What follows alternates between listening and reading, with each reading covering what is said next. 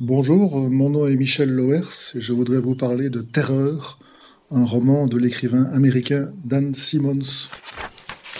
En fait, c'est un roman qui vous apprend à avoir froid. Quand vous lisez ce bouquin, quand vous rentrez dedans, quand vous participez à l'exploration quasi polaire de cette expédition en 1845-1846, c'est tellement bien décrit ça va tellement dans les détails qu'on a froid avec les personnages.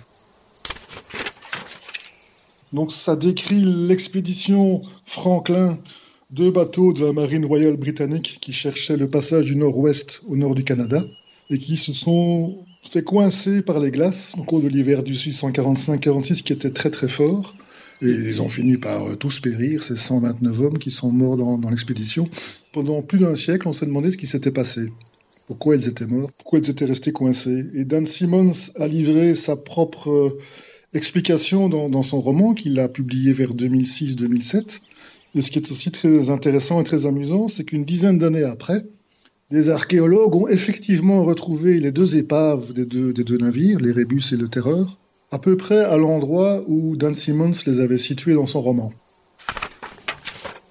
Je pense qu'on peut dire historique, parce que donc il y a un fond historique très très documenté, très profond, plus cette théorie sur l'explication du désastre qui, est très vraisemblable. Héroïque, parce que ces 129 hommes ont quand même euh, lutté pendant, pendant des mois, et pour certains pendant deux voire trois ans, contre des conditions absolument atroces, et essayer de s'en sortir.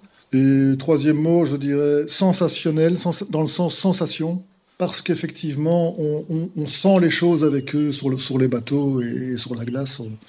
C'est très très fort dans la communication du ressenti. Sous les yeux de Crozier, les champs de glace fracturés qui entourent le bateau virent au bleu, puis au violacé, pour devenir aussi verts que les collines de l'Irlande du Nord de son enfance. À près d'un mille côté tribord, l'immense montagne de glace flottante, qui dissimule les rébus, le sister ship du Terror, semble l'espace d'un instant trompeur, rayonner d'une couleur intérieure, d'un feu glacial brûlant dans ses entrailles.